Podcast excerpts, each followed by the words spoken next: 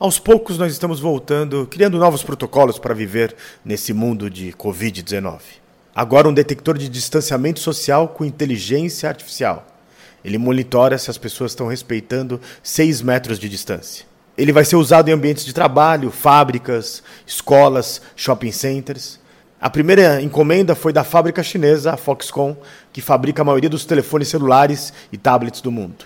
A dúvida que fica é como notificar as pessoas quando elas quebram o distanciamento social. Um alarme vai soar para avisar os trabalhadores que eles se aproximaram muito um do outro? Ou vai ser gerado um relatório para ajudar os gestores a, reorganizar o espaço de trabalho, shopping centers, escolas? A Amazon já está usando um software semelhante para monitorar as distâncias dos seus funcionários nos seus armazéns. Esse tipo de ferramenta se junta a um conjunto crescente de tecnologias que empresas utilizam para vigiar seus funcionários.